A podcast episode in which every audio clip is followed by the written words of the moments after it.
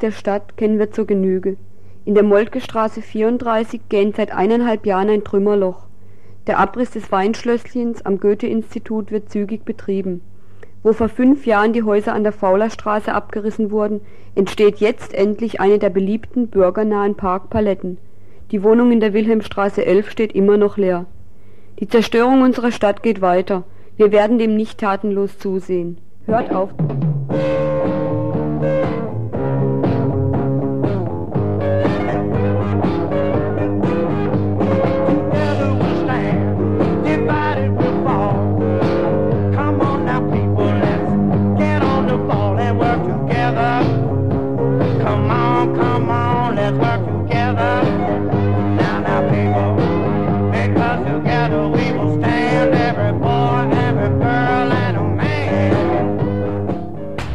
Hört auf zu schweigen. Es hat schon wieder angefangen. Alles geht kaputt!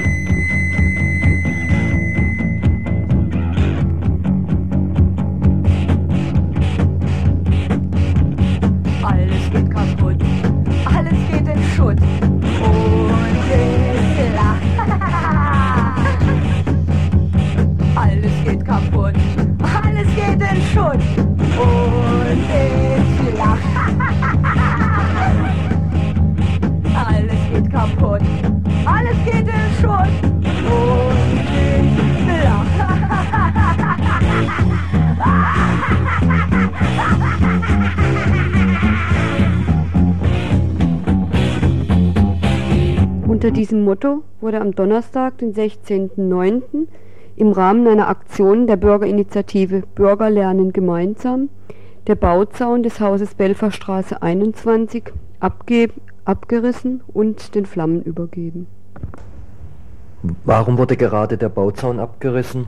Damit jeder Freiburger sieht, hier steht eine Spekulationsruine. Seit über ein Jahr hätten hier über 20 Leute wohnen können. Ab- Auch gerade an der Belferstraße zeigt sich wieder, dass die Stadt nichts gelernt hat. Die Spekulation geht munter weiter und die Stadt unternimmt nichts. Es wird nicht gegen Spekulanten vorgegangen. Hört auf zu schweigen.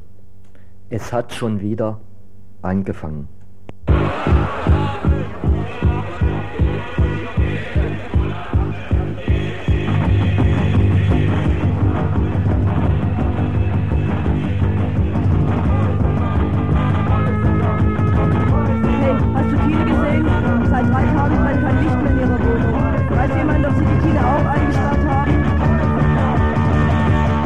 Hey,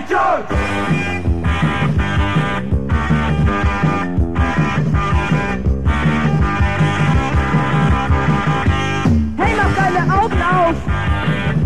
Ich hab's gesehen! Die schlagen drauf! Wasserwasser, NATO-Draht! Gummiknüppel! Unser Staat! Nichts mehr ist so klar wie Glas!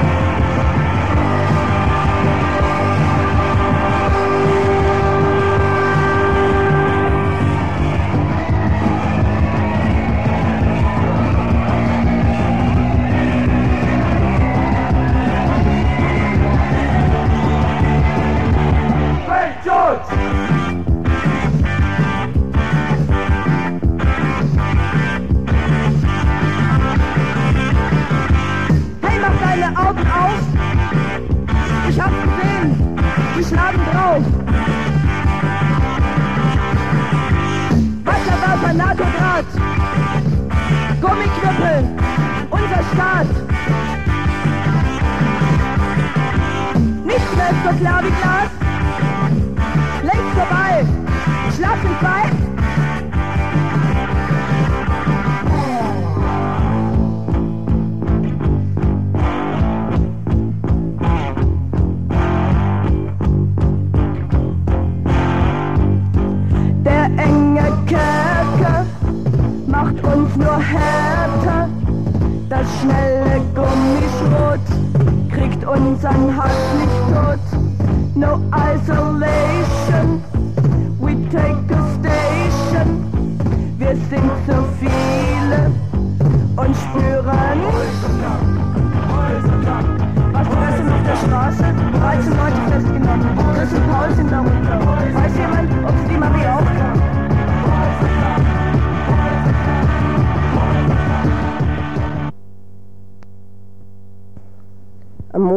13.09., erschien in mehreren Stadtteilen ein Flugblatt der bunten Liste,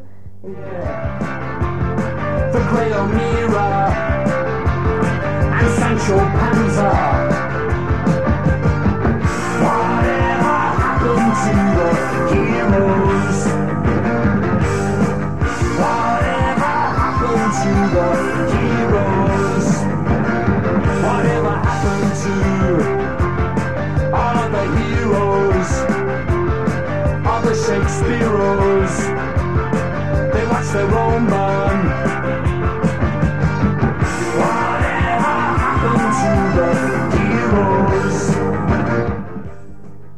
Obwohl wir fast vermuten, dass uns heute Abend wieder kein Schwein zuhört, weil die ganzen Leute auf der Kandidatenvorstellung im Karlsklotz sitzen, Kandidatenvorstellungen für die OB-Wahl in Freiburg, äh, machen wir unser Programm ungehemmt weiter. In unserem nächsten Beitrag geht es um die Erklärung von der Szene zu den Vorkommnissen der letzten Zeit in Sachen bunte Liste. Das haben wir am letzten Donnerstag schon mal angesprochen mit einigen Zitaten aus dem bunte Liste Flugblatt, was erschienen war mit äh, ziemlich faschistoidem Stil. Und äh, dazu gibt es jetzt eine Erklärung von der Szene, die im Folgenden verlesen wird.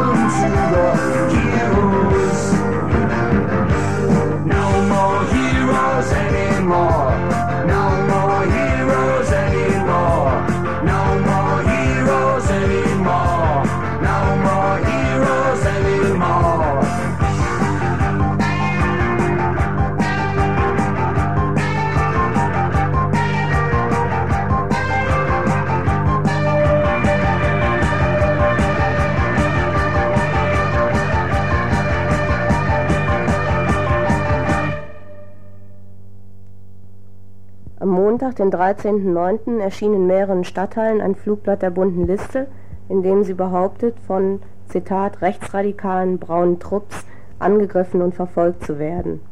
Zwar wird das autonome Zentrum im Glassesweg nicht namentlich genannt, aber bei der Beschreibung des mutmaßlichen Täterkreises und durch die namentliche Nennung eines Einzelnen wird deutlich, dass die unorganisierte Linke, das heißt die nicht in Parteien organisierte Linke, im und um das AZ gemeint ist.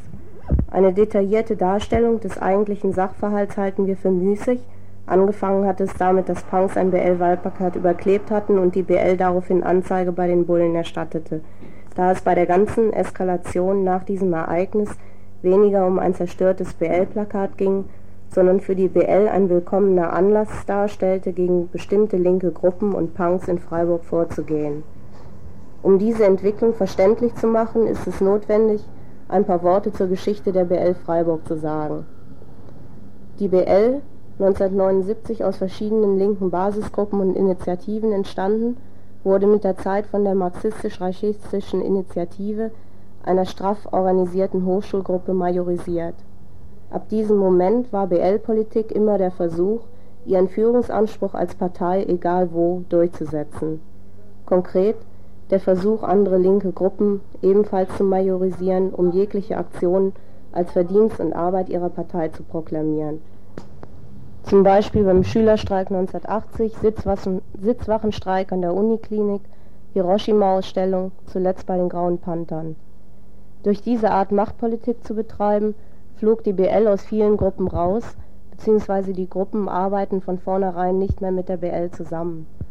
Gerade in der Häuserkampfbewegung oder in der Bewegung gegen Wiel gelang es ihnen nicht, trotz großkotziger Reden im Gemeinderat von Gottlieb Niemitz ihren Führungsanspruch durchzusetzen. Trotz dieser Geschichte wird die BL von der Öffentlichkeit noch immer dem linken Spektrum zugerechnet. Die Ereignisse der letzten zwei Wochen, die Denunziation bei den Bullen und der Vorwurf des Faschismus erübrigen für uns jede auch nur begrenzte Zusammenarbeit. Die bunte Liste als linke oppositionelle Gruppe betreibt mit Hilfe der angeblich von ihr bekämpften Staatsmacht Politik gegen Hausbesetzer, Autonome, Punks usw. Mit Anzeigen bei den Bullen, der Forderung nach Bestrafung, Originalton BL, es muss ja nicht gleich ein halbes Jahr sein, bedient sie sich des kleinbürgerlichen Denkmusters von Recht und Ordnung, Schutz von Eigentum, Originalton BL, unsere Plakate teuer wie sie sind, und macht sich zum unmittelbaren Handlanger der Herrschenden, der staatlichen Ordnungskräfte und der Justiz. Aber die BL bleibt nicht auf der Ebene der persönlichen Denunziation und Diffamierung stehen. Sie lügt in aller Öffentlichkeit eine faschistische Struktur im AZ zusammen. Beispiele dafür sind ein Führer, der in seinen wirren extremistischen Ideen lebt, ein Freundeskreis und als Gefolgschaft politisch unaufgeklärte, aufgrund sozial unglücklicher Lebensläufe psychisch labiler jugendlicher Arbeitsloser, dumpf rebellisch gärende, aber schwache Köpfe von armen Teufeln, die die Gesellschaft hat verkommen lassen. Wir danken. Tatsächlich sehen wir keinen Sinn darin, unseren Widerstand gegen das System in Parteien zu organisieren, unsere Forderungen zu delegieren, noch meinen wir, dass sich dieser Staat durch Wahlen abschaffen lässt. Der Parlamentarismus ist nicht der Weg, auf dem dieses System verändert werden kann, sonst hätten ihn die Herrschenden nicht eingeführt. Das Selbstverständnis der bunten Liste, Zitat, als einzig linke konsequente Opposition, impliziert aber, dass alles, was nicht BL ist, rechtsreaktionär und meist rechtsradikal ist.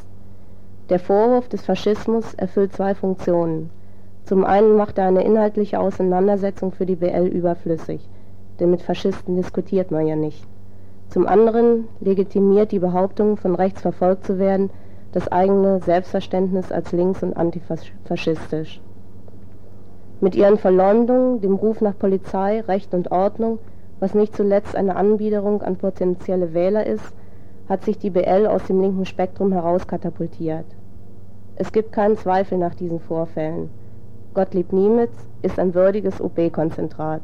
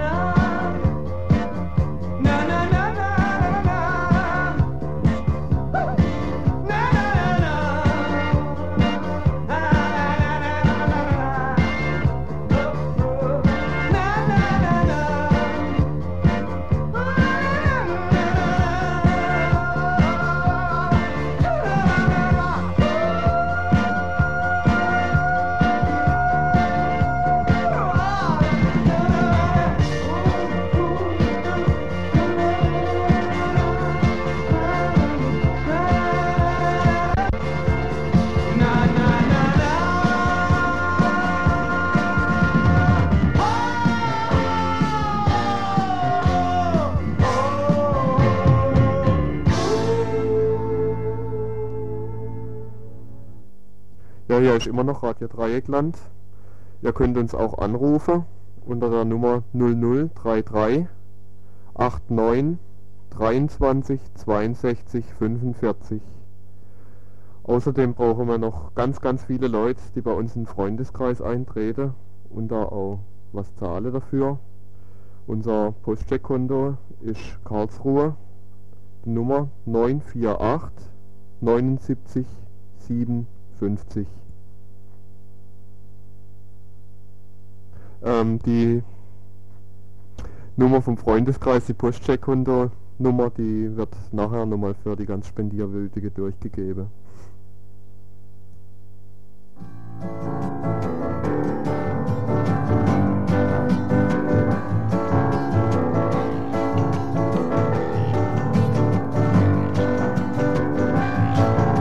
Allein machen sie dich ein, schmeißen sie dich raus, lachen sie dich aus.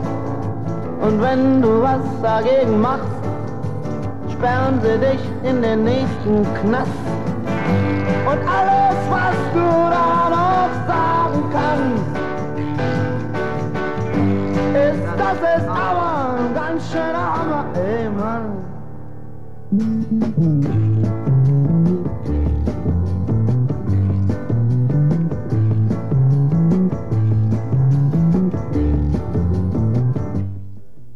Unserem nächsten Beitrag geht es um die neue Heimat und um die Machenschaften, die in der letzten Zeit in der Gewerkschaftsspitze, ich sag ausdrücklich Spitze laufen. Und zwar sieht so aus, dass die neue Heimat, der Konzern Riese Städtebau, in der nächsten Zeit, also bis zum 30. September, 400 Millionen Mark vorweisen muss, wenn er nicht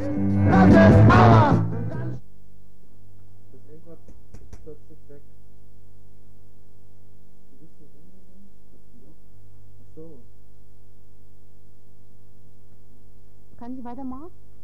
Gut, also bis zum Ende des Monats, bis zum 30. September muss, müssen 400, Mark, 400 Millionen Mark vorgewiesen werden, damit der äh, Konzern sich aus dem drohenden Dilemma rennen kann, retten kann.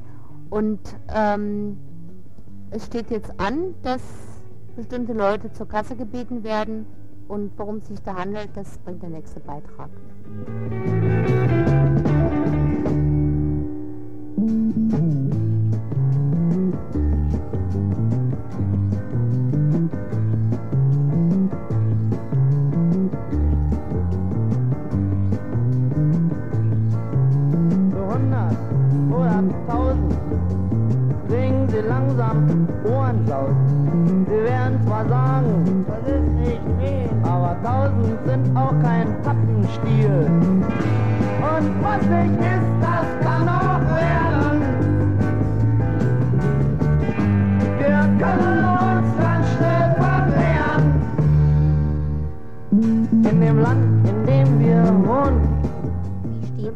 Arbeitskampfmoral der Gewerkschaften? Es ist noch nicht allzu lange her, seit der gewerkschaftseigene Städtebaukonzern Neue Heimat in die Schlagzeilen gekommen ist, ob des drohenden Zusammenbruchs. Resultat der jahrelangen Fehlspekulationen im In- und Ausland. Bilanz der Verluste für 1981 560,3 Millionen Mark. Woher nehmen und nicht stehlen? Oder doch stehlen? Allerdings mit dem widerwilligen Einverständnis der Einzelgewerkschaften, die im DGB-Dachverband zusammengefasst sind.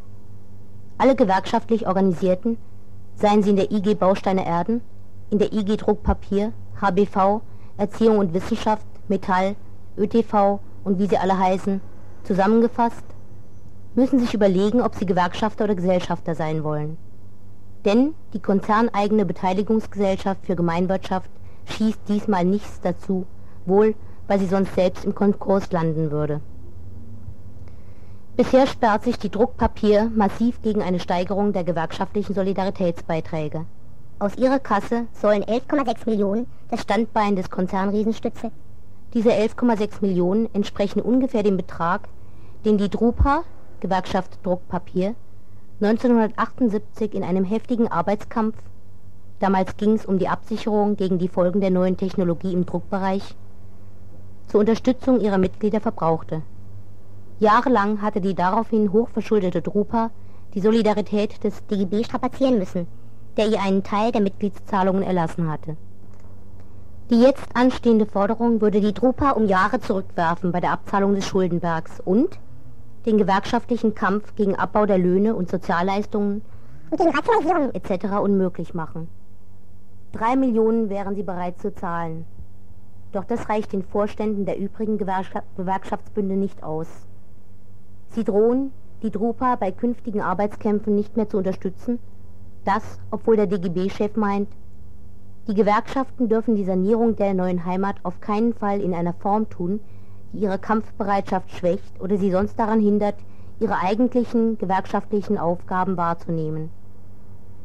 Genau das aber wäre der Fall, wenn die Drupa ihren Beitrag in voller Höhe zu zahlen hätte. Das Geld dürfte sowieso zum Fenster hinausgeschmissen sein. Sogar neuer Heimatchef Hoffmann selbst prophezeit, dass die Sache mit 400 Millionen Mark nicht ausgestanden sei.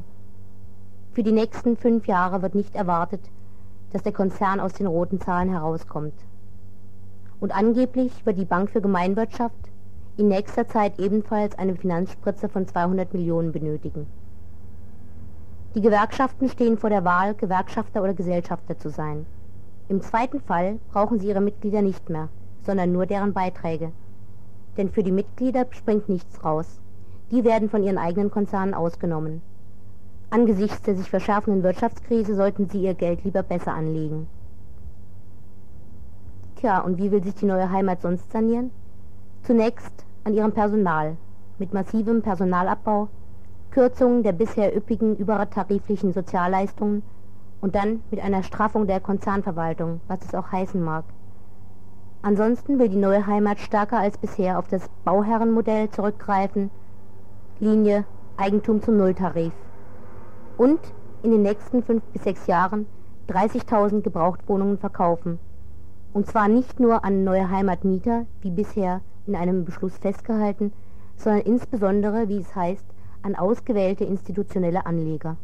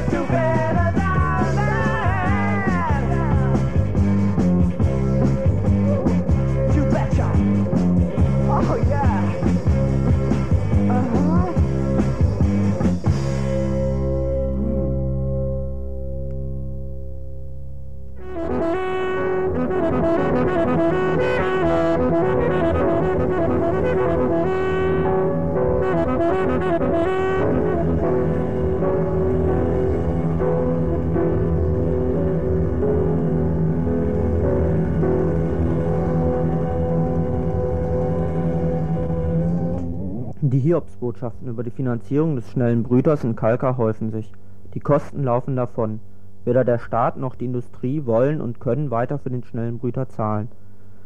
Bundesforschungsminister Bülow, der im Februar bei den Elektrizitätsversorgungsunternehmen mühsam 1,1 Milliarden D-Mark zusammenkratzte, steht heute vor einem noch größeren Finanzloch. Es fehlen zusätzlich 750 Millionen D-Mark. Am 24. September gibt die Enquete-Kommission Kernenergie des Bundestags eine Stellungnahme zur Brütertechnologie ab.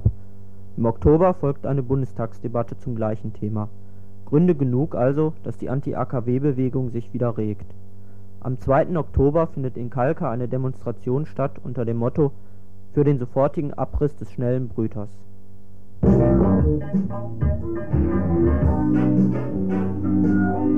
Die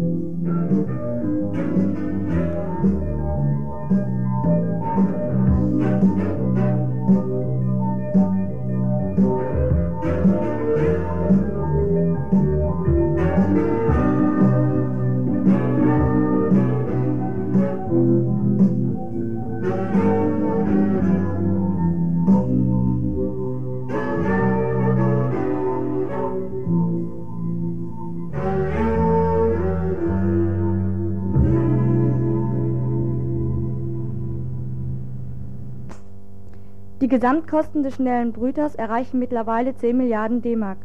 Die Kostenexplosion und die Finanzkrise des Staates führten zum drohenden Baustopp im September 81. Eine Finanzlücke von 1,1 Milliarden D-Mark war staatlich nicht mehr finanzierbar. Nun machte sich die Brüterlobby im Bundesministerium für Forschung und Technologie auf, diese Lücke zu schließen. An vorderster Front Bundesminister Bülow, der in zähen Verhandlungen mit den Energieversorgungsunternehmen die 1,1 Milliarden D-Mark eintreiben wollte, was er auch geschafft hat. Die Energieversorgungsunternehmen haben sich ihr zusätzliches finanzielles Engagement mit einer Reihe von Forderungen verbunden. Erleichterung der Genehmigungsverfahren für den Bau weiterer AKWs, Abwälzung der zusätzlichen Kosten auf die Kleinverbraucher, so hat das RWE die Strompreiserhöhung am 1. Januar mit den gestiegenen Kosten beim Brüterbau gerechtfertigt, womit also das Märchen vom billigen Atomstrom endgültig den Bach runter ist. Sodann Aufhebung wichtiger Sicherheitsauflagen bei AKWs und beschleunigte Genehmigungsverfahren bei Wiederaufbereitung und Endlager. Die Bundesregierung hat nichts Eiligeres zu tun, als alle diese Forderungen zu erfüllen. Eine weitere Forderung der Energieversorgungsunternehmen war die nach einer vorgezogenen Betriebsgenehmigung für, die, für den Brüter durch den Bundestag. Diese Forderung wird im Oktober möglicherweise am 30.10. erfüllt.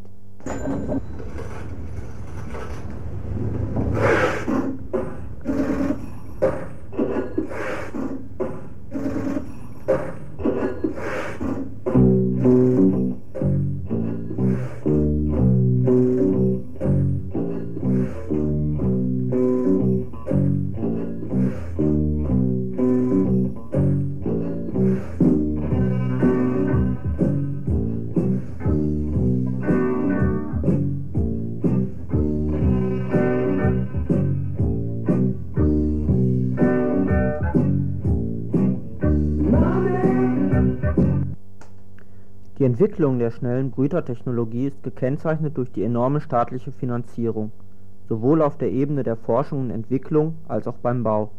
Die internationale Zusammenarbeit auf Regierungs und Forschungsebene und auf der Ebene der Zusammenarbeit von Industrie und Energieversorgungsunternehmen ist ein weiteres Merkmal dieser Technologieentwicklung. Vor diesem Hintergrund stellen wir uns die Frage, welche Interessen hinter der Entwicklung der Brütertechnologie wirklich stehen.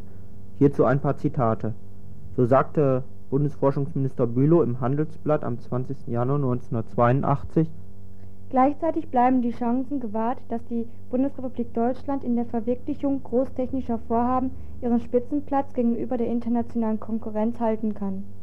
Und, und der Bundesverband der deutschen Industrie im Handelsblatt vom 19. Januar 1982 Beide Systeme Der schnelle Brüter und der Hochtemperaturreaktor seien aber auch erforderlich, wolle die Bundesrepublik Deutschland in der weltweiten technologischen Entwicklung nicht hoffnungslos zurückfallen. Es geht also nicht um die Wirtschaftlichkeit des Kalka-Brüters, sondern um die Exportfähigkeit der BRD-Wirtschaft. Der Brüter ist Demonstration technischen Fortschritts und technischen Know-how, um im Konkurrenzkampf auf dem Weltmarkt Erfolgsaussichten zu haben. Die Bedeutung des Bau des schnellen Brüters ist also qualitativ eine andere als die irgendeines Leichtwasserreaktors. Mit diesem Objekt steht und fällt die Möglichkeit der BRD, in der Plutoniumwirtschaft ihre imperialistischen Interessen in Form von Export in Ländern der Dritten Welt, aber auch ihre europäische Führungsrolle zu verwirklichen. Die Industrie hingegen bekommt zum langfristigen Ziel der Exportfähigkeit gleich noch die kurzfristigen Profitinteressen erfüllt. Für sie bedeutet die Brütertechnologie bislang enorme Erkenntnisse in der Forschung ohne Kapitaleinsatz, die bezahlt der Staat. Für sie bedeutet das auch gesicherte Investitionsmöglichkeiten ohne Risiko, das trägt ebenfalls der Staat. Aber bei viel gelobter partnerschaftlicher Zusammenarbeit von Wissenschaft, Industrie und Staat während der Entwicklung des schnellen Brüters sind Widersprüche im Verhältnis von Staat und Industrie aufgetreten. Der Staat ist real nicht mehr in der Lage, seine Rolle als alleiniger Finanzierer 93 Prozent weiter zu verfolgen. Die Industrie soll im Interesse des gemeinsamen Ziels Kosten übernehmen.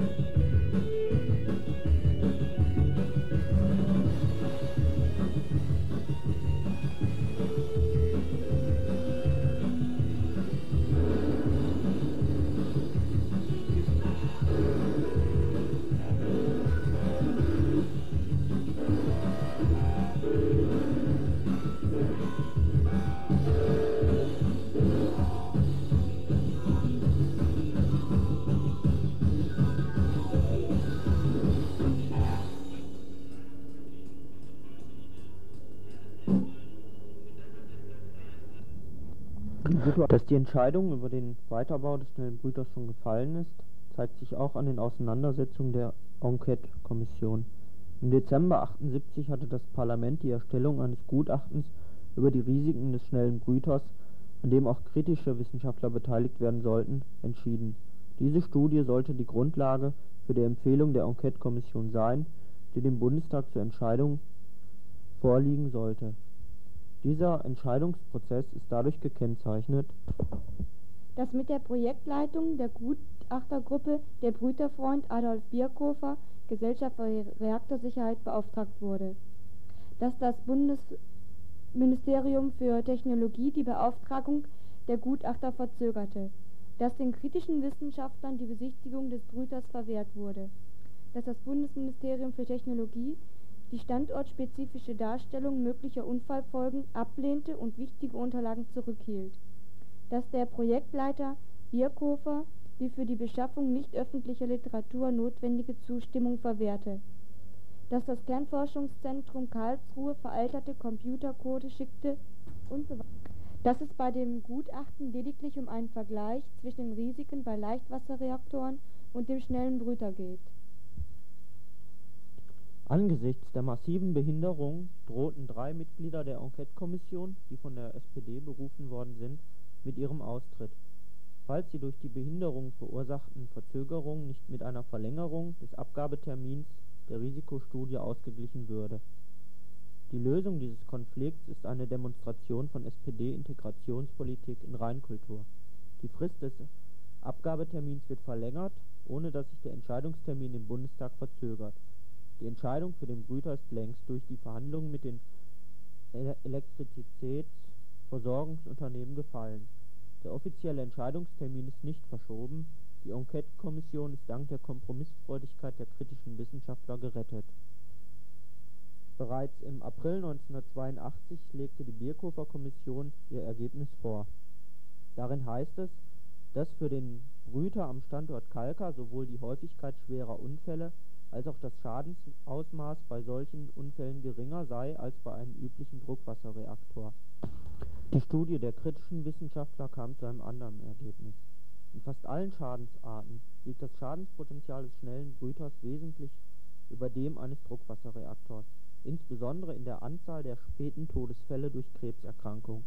Insbesondere die sehr große Anzahl der auftretenden Todesfälle als wichtigstes Schadenskriterium und die Langfristigkeit der Strahlenverseuchung über viele Jahrhunderte weisen dem schnellen Brüter ein wesentlich höheres Schadenspotenzial zu als dem Druckwasserreaktor.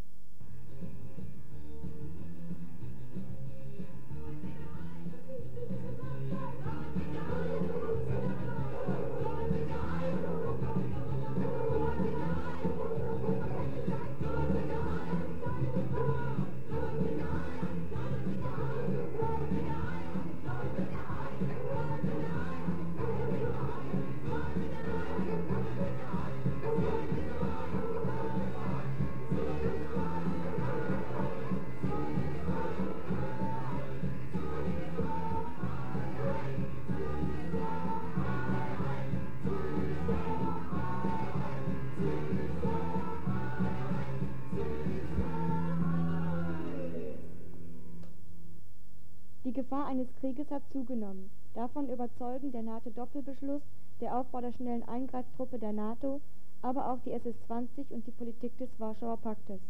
Atomanlagen wie der schnelle Brüter sind in einer solchen Situation selbstgelegte Atomminen, schon in einer kriegerischen Auseinandersetzung mit konventionellen Waffen. Sie sind also Kriegsziele höchst gefährlicher Art. Auch mit der Ausweitung der gesamten Kernforschung und Ker Kerntechnik das Wissen verbreitet, dass immer mehr Staaten den Bau von eigenen Atomwaffen ermöglicht, was in dieser konfliktgeladenen Zeit größere Gefahren der Massenvernichtung in sich birgt.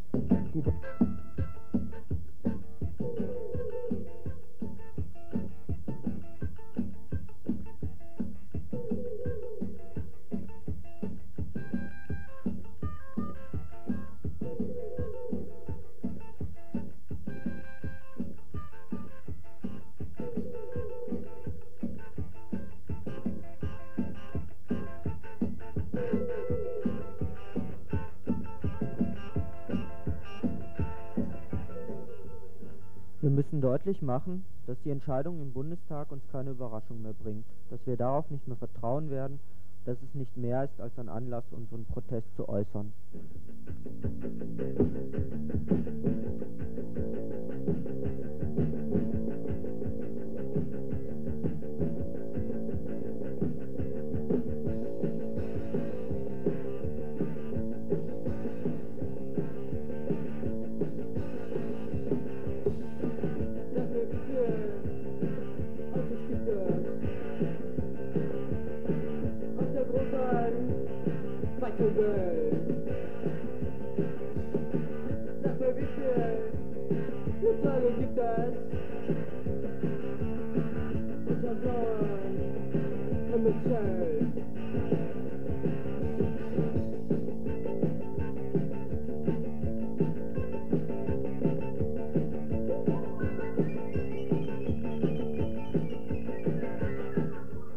Demonstrationsaufruf heißt es, diese Demonstration ist Teil des Kampfes gegen die menschenfeindliche Atomindustrie, der Ausdruck unserer Wut und Entschlossenheit ist und bei dem die Mitarbeit aller Menschen erforderlich ist. Unsere Gegner versuchen immer wieder, den Widerstand der Anti-AKW-Bewegung zu brechen und zu zähmen. Wir lassen uns jedoch nicht spalten.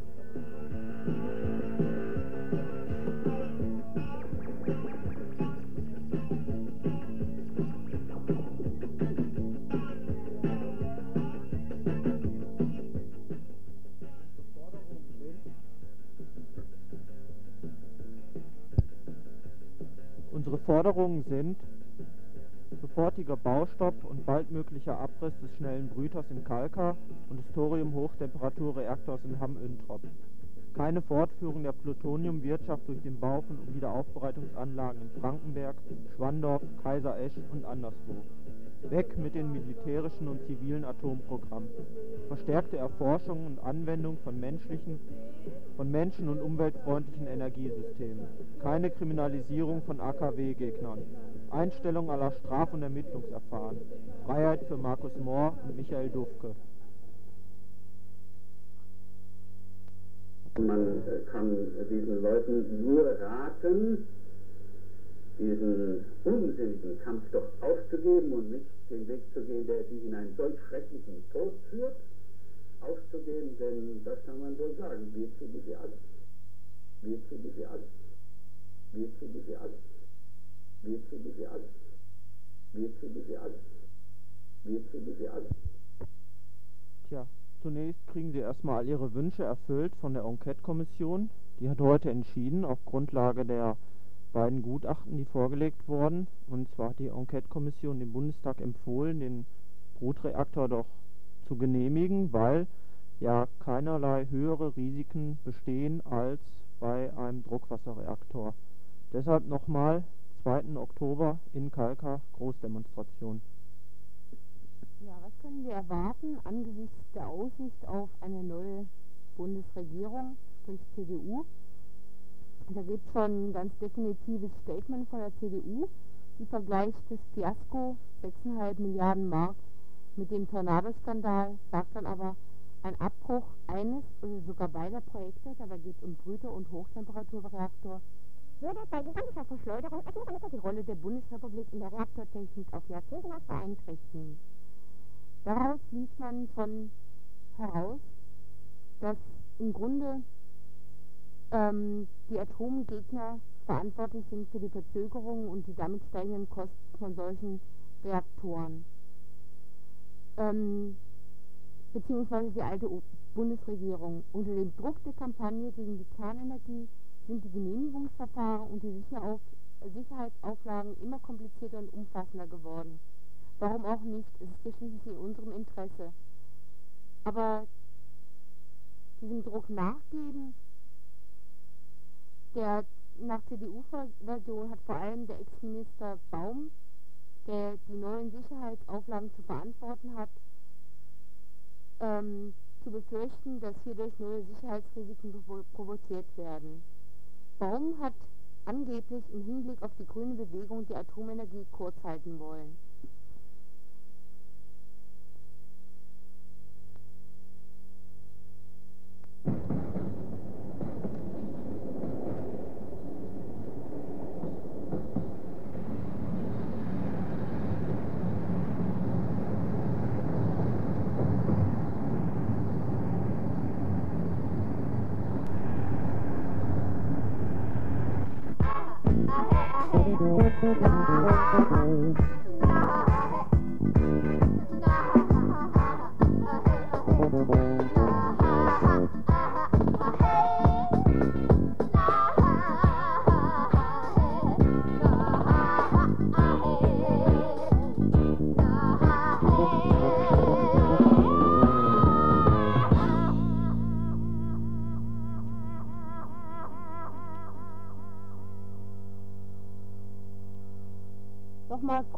Kalka, was die Verschleuderung der öffentlichen Mittel angeht. Man darf nicht vergessen, dass es die Mittel der Steuerzahler sind und keines anderen sonst. Mir ist vorhin ein bisschen der Faden gerissen. Was ich eigentlich sagen wollte, das war, dass von Seiten der Elektrizitätswirtschaft so argumentiert wird, wir haben jetzt so und so viel Milliarden in dieses Projekt investiert und das Projekt ist jetzt zu einem Stillstand gekommen. Und obwohl ähm, wenig Profite in der nächsten Zeit herausspringen werden, wollen wir doch daran festhalten, die ganze Sache weiterzutreiben. Ähm, und zwar auf Kosten von eben diesen Steuerzahlern, die bisher halt gutwillig ihre Beiträge bezahlt haben. Nur so viel dazu noch. Wir fangen jetzt an mit den Tipps und Trips, Veranstaltungshinweise. Und zwar geht es los mit heute Abend. Wer uns also jetzt hört, hat schon einen Teil vom Abend verpasst. Heute Abend ist nämlich um 20.15 Uhr eine Veranstaltung angelaufen im Gebrauchtwarenlager in der Adlerstraße 12. In dieser Veranstaltung geht es um die Greta Grundgenossenschaft und Spekulation im Grün. Weiter geht's mit morgen, Freitag, den 24.09. Da ist um 16 Uhr am Martinstor ein Treffen, wobei es um Palästina, Libanon und die ganzen Geschichten geht. Wir hoffen, dass wir in der nächsten Zeit dazu noch einen Beitrag fertig kriegen über die ganzen Machenschaften, wobei sich in der letzten Zeit herausgestellt hat, dass Israel doch überhaupt gar nicht so unschuldig ist an den Massakern, die in den letzten Tagen in Beirut in den Flüchtlingslagern vor sich gegangen sind.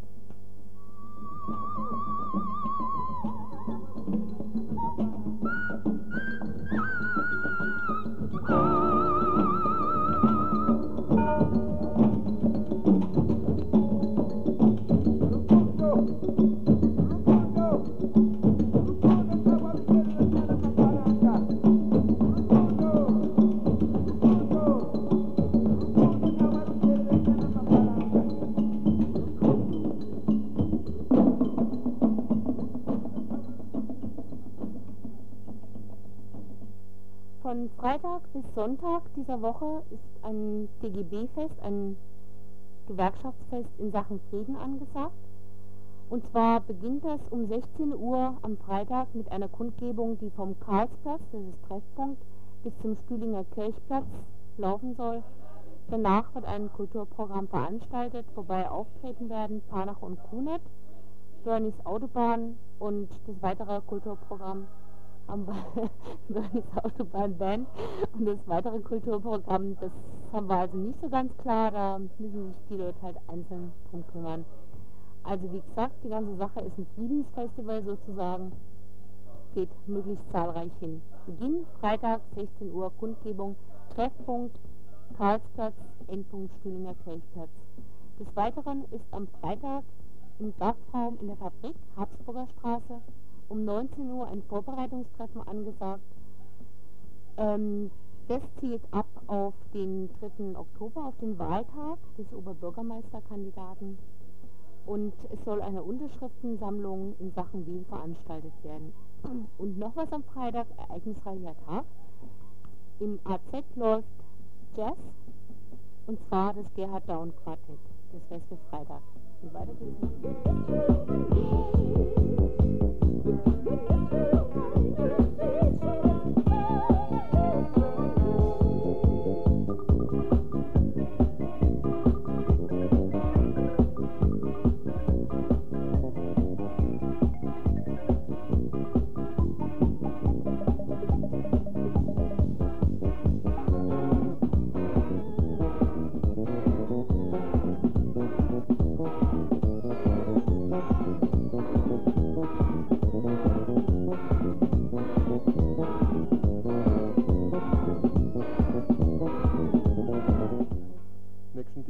Gibt es AZ-Kino. Und zwar um 21.30 Uhr der plötzliche Reichtum der armen Leute von Krombach. Am Mittwochabend um 7 und um 10 gibt es eine neue Reihe im kommunale Kino, der Mittwochsfilm. Und es beschäftigt sich äh, mit Mittel- und Lateinamerika.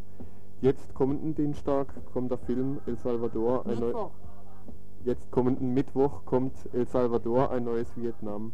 Anschließend gibt es Diskussionen. Die nächsten Mittwoche gibt es dann noch Filme über Nicaragua, Guatemala und Lateinamerika. Äh,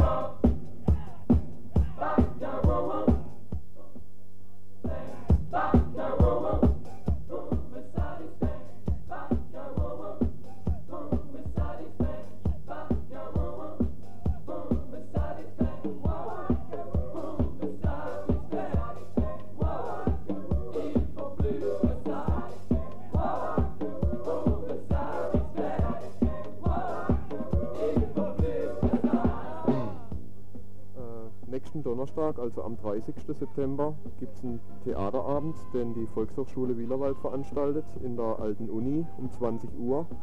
Und zwar wird da ein Theaterstück Victor Jara aufgeführt. Der Victor Jara, das war ein Sänger in Chile und der ist 73 im KZ umgekommen. Den Samstag drauf, das ist dann also der 2. Oktober, geht ja alle zur Großdemo nach Kalkar. Und am Sonntag, den 3. Oktober, gibt es dann nochmal das Stück Victor Jara in der Thomas Morris Bosse. ein Stück Victor Hara von Erich Silvanus, aufgeführt von der Schülergruppe vom Wenzinger Gymnasium. Da habe ich wahnsinnig Lust drauf. Victor Hara, ein Sänger, der für mich einer der besten Sänger der Welt ist im Grunde, der in seiner Stimme, Stimme wahnsinnig viel Emotionen ausdrücken kann, von der Trauer bis zur Freude. Einfach durch sein, sein Singen, durch seine Texte, durch seine Melodie, durch seine Ausstrahlung. Victor Hara nochmal am 3.10. in der Thomas-Morus-Pose und vorher am 30.09. ein Stück über Victor Hara in der Alten Universität um 20 Uhr. I don't like it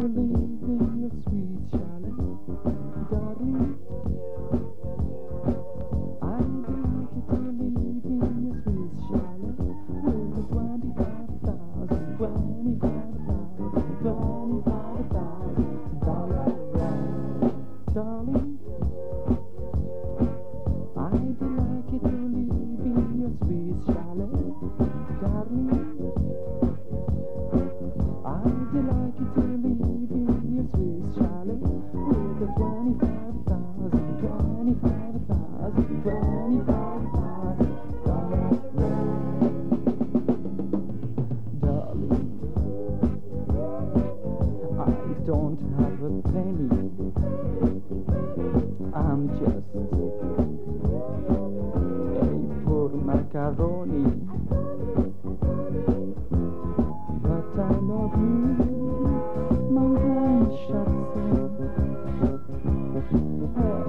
Only for Zuerst nochmal unsere Telefonnummer, weil wir immer noch den Eindruck haben, dass kein Schwein hört heute Abend. Das ist 0033 89 23 62 45. Und weiter geht's im Veranstaltungskalender mit Freitag, den 15.10., das ist ein Termin in eigener Sache.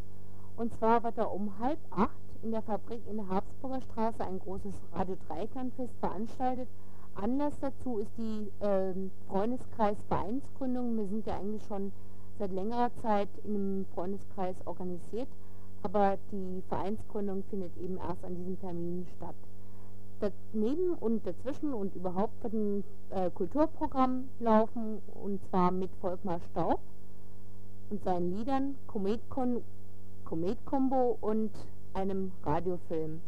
Und aus diesem Anlass möchten wir auch nochmal in unserer eigenen Sache die äh, Kontonummer bekannt geben. Das ist äh, Postcheckamt Karlsruhe. Konto Netzwerk Radio Dreieckland ist Stichwort. Und die Nummer ist 948 79 750. Das sage ich gleich nochmal, damit sich jeder einprägen kann. Postcheckamt Karlsruhe,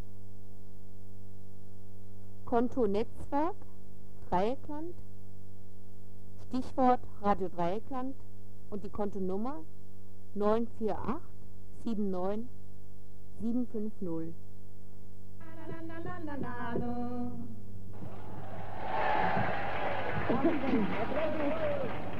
Das wäre gut. Ja, hier,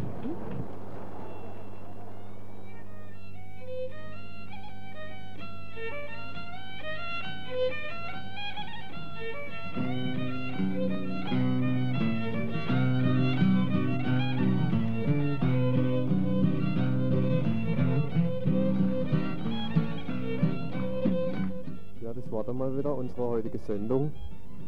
Ähm, wir treffen uns auch jeden Dienstagabend um 8 im Taz-Büro im Jos Fritz zu unserer Redaktionssitzung. Wer da irgendwas hat zu einem Beitrag oder was Interessantes für uns, da kann er dort durchschauen.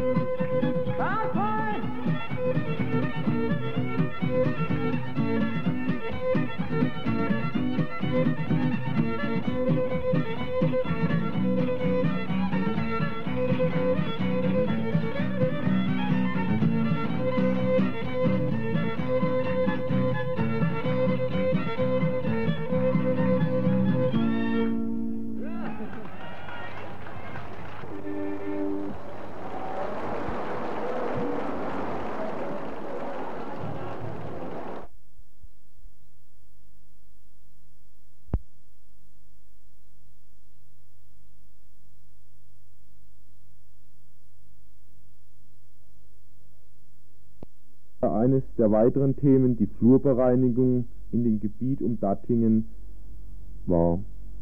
Unter Flurbereinigung versteht man das, Zusammenlegen von kleineren Äckern zu größeren und dabei gab es in letzter Zeit starke Eingriffe in die Landschaft wie die Rebumlegung im Kaiserstuhl.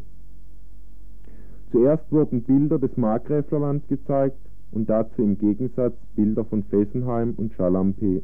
Dass diese Industrieauswüchse uns alle bedrohen und wir etwas dagegen tun müssen, wurden von den meisten zum Ausdruck gebracht.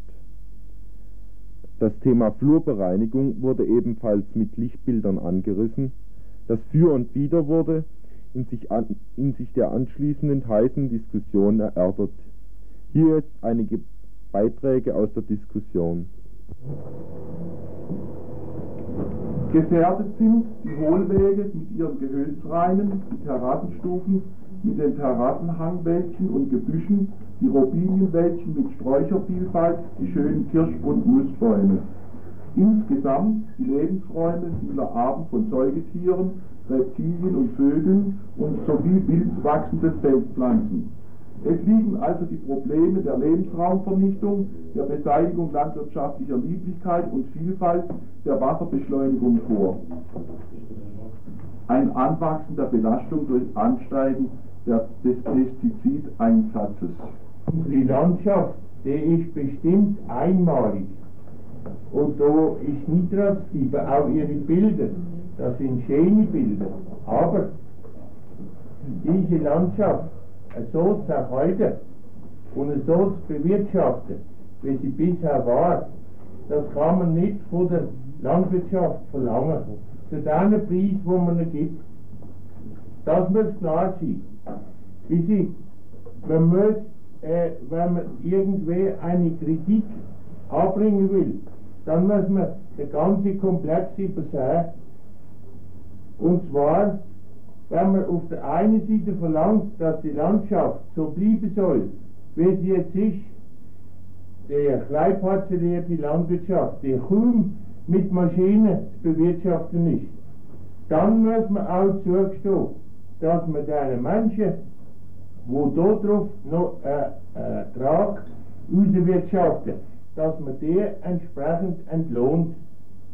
Wer das macht, das ist natürlich die andere Frage. Das müssen wir euch mal überlegen. Eben, Der Staat er ist nicht bereit. Wir stehen in einer so einer Konkurrenz inne in unserem Euro, europäischen Konzert jeder will die billigste Nahrungsmittel und dann sagt man noch, äh, ja, ja, so zwischen Booking und Miller. Also die Bauern, die müssen natürlich fünfmal äh, mehr kriegen für ihre Produkte, wenn sie alles von Hand schaffen. Meine Herren, äh, dennoch mal der Kunde gibt, das durchzuführen ist.